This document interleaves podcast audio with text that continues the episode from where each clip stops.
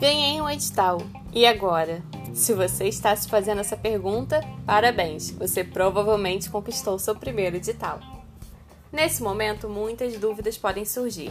Se é o seu caso, vem comigo. O meu nome é Jéssica Pereira e eu vou te ajudar a encarar esse mundo novo e levemente burocrático dos editais de patrocínio.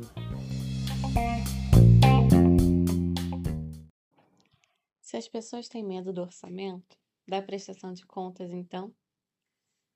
Bem, a prestação de contas é realmente algo muito importante, mas não precisa criar um pânico. O grande segredo da prestação de contas, como a gente conversou no episódio anterior, é ter um bom orçamento. Um orçamento organizado e, principalmente, seguir o orçamento na execução do projeto. Alguns pontos que são muito importantes. Primeiro, toda movimentação financeira do projeto precisa acontecer em uma conta exclusiva. Provavelmente, quando você fez a sua formalização, depois que foi selecionado, você teve que informar o número de uma conta bancária.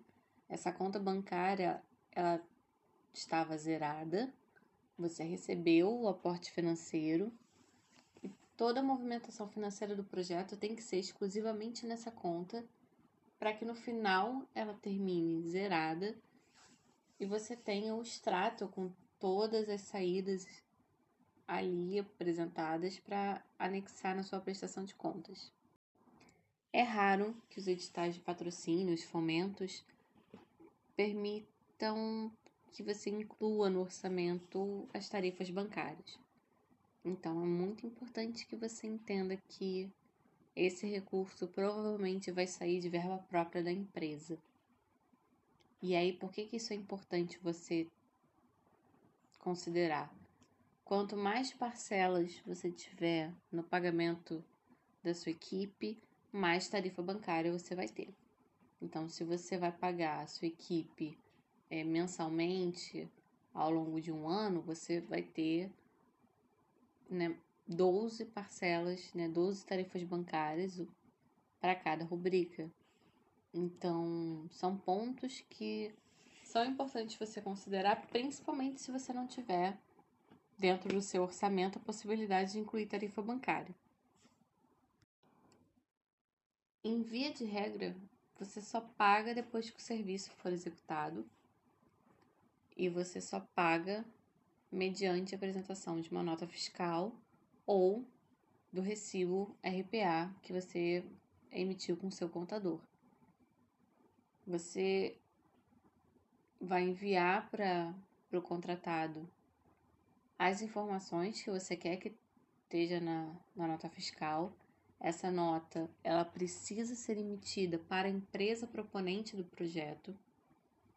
No corpo da nota, né, na descrição, precisa ter as informações do projeto, número de contrato, número de processo, qual é né, o, o patrocinador, Normalmente essas informações elas estão detalhadas no termo de compromisso que você assinou. Se não estiverem, você formaliza, manda um e-mail setor de prestação de contas, entra em contato, fala: Olha, eu sou do projeto tal, eu gostaria de saber quais são as informações que precisam constar nas notas fiscais. Formaliza isso, evita problema. Na dúvida, formaliza. E aí, a função descrita na nota fiscal, ela precisa ser exatamente a que estava na rubrica. Exemplo: você contratou um iluminador. Então, a nota fiscal tem que ser emitida como serviço prestado como iluminador para o projeto tal, no período tal, projeto recebeu o aporte patrocínio via o edital tal, número do processo tal. E aí, os dados da conta bancária para receber o pagamento precisam estar também no corpo da nota.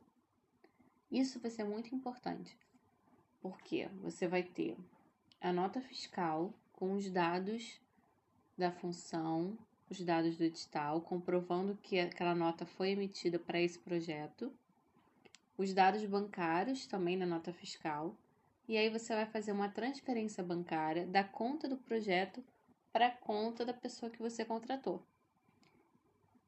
E essa informação ela vai ser cruzada com o extrato bancário da conta do projeto com todas as saídas.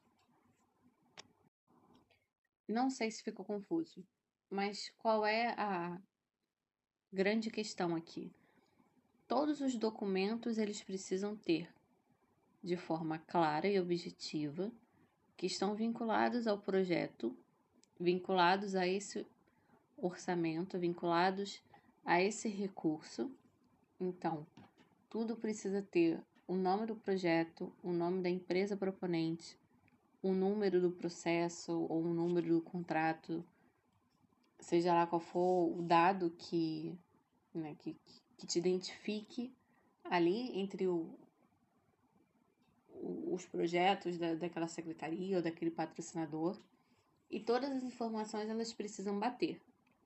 Então, o valor que está no orçamento precisa bater com o valor da nota fiscal, que precisa bater com o valor que saiu do extrato bancário a função que está no orçamento precisa ser a função que está na nota fiscal.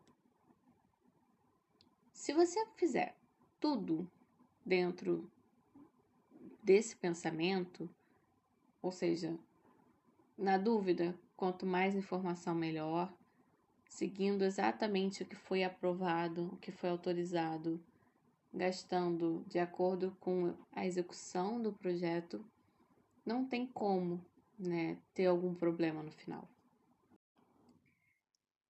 E aí eu falei da conta bancária, né?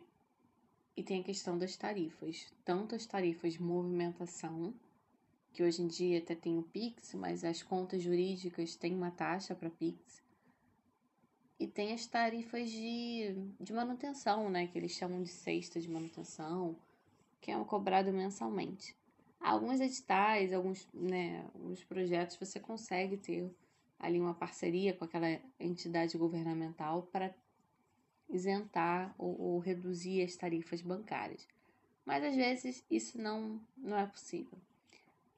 Quando tem alguma cobrança de tarifa bancária, a empresa tem que se responsabilizar por isso, né, salvo as exceções e que consegue colocar no orçamento. E aí o que, que vai acontecer? No final do projeto, quando você for pagar a última nota, vai faltar dinheiro. Porque teve descontos ao longo da movimentação financeira referente às tarifas do banco.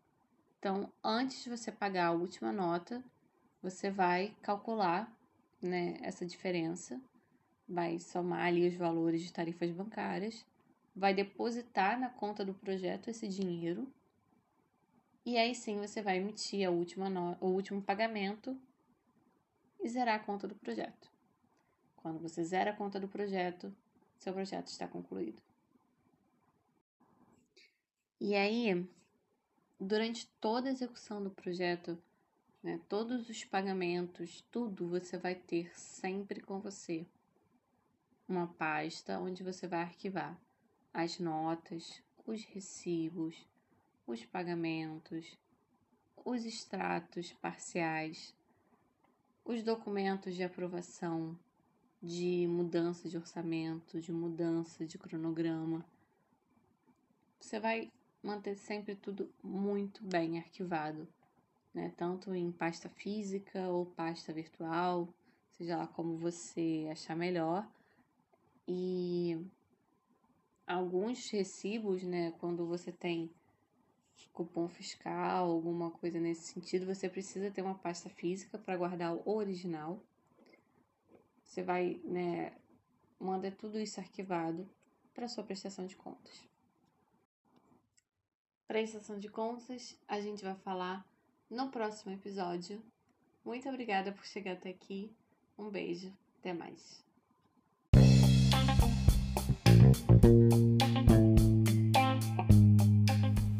Esse é o Ganhei um Edital. E agora? E esse projeto está acontecendo graças ao edital Cultura Presente, via Lei Aldir Blanc, Secretaria de Estado de Cultura e Economia Criativa do Rio de Janeiro, Secretaria Especial de Cultura, Governo Federal.